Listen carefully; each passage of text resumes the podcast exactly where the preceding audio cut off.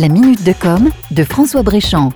Toujours dans la série des stratagèmes que doivent mettre en place les commerces physiques pour résister au e-commerce et répondre à l'omniprésence du mobile dans le processus d'achat, il y a le sans couture. Alors le sans couture, qu'est-ce que c'est? Le principe du sans couture, c'est de réussir à supprimer toutes les frictions qui peuvent survenir lorsqu'un client fait un achat. Le but est de surtout ne pas décevoir face aux facilités qu'il rencontre dans le monde digital. Prenons par exemple la phase de paiement.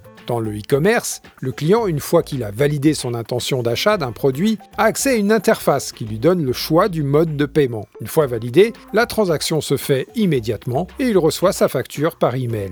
Dans le monde physique, c'est rarement aussi simple. Au moment de payer, le client peut tout à coup se retrouver face à un commerçant qui peut lui refuser le type de carte qu'il a, ou refuser un chèque, ou lui demander de bien vouloir le payer en cash. Une situation qui peut engendrer une gêne et qui peut faire perdre du temps au client. C'est ça une couture, une friction. Je suis sûr que cela vous est déjà arrivé, n'est-ce pas? Les frictions, on les retrouve aussi souvent dans la recherche d'informations sur un produit, ou dans les longues files d'attente aux caisses, ou sur les lieux de retrait de marchandises. Dans notre département, affronter les embouteillages pour se rendre à un point de vente et s'entendre dire une fois sur place que le produit n'est pas en stock est une friction courante. Pour réussir à réduire ces frictions, les commerces doivent donc se digitaliser et mettre le mobile au cœur de l'écosystème. Parce que finalement, le mobile, c'est un peu comme une sorte de télécommande qui peut faciliter la vie du client mais à condition d'y connecter des fonctions utiles. Toutes les étapes sont concernées. Le client doit pouvoir, à partir de son smartphone, trouver les bonnes informations sur le produit qu'il cherche, consulter des avis,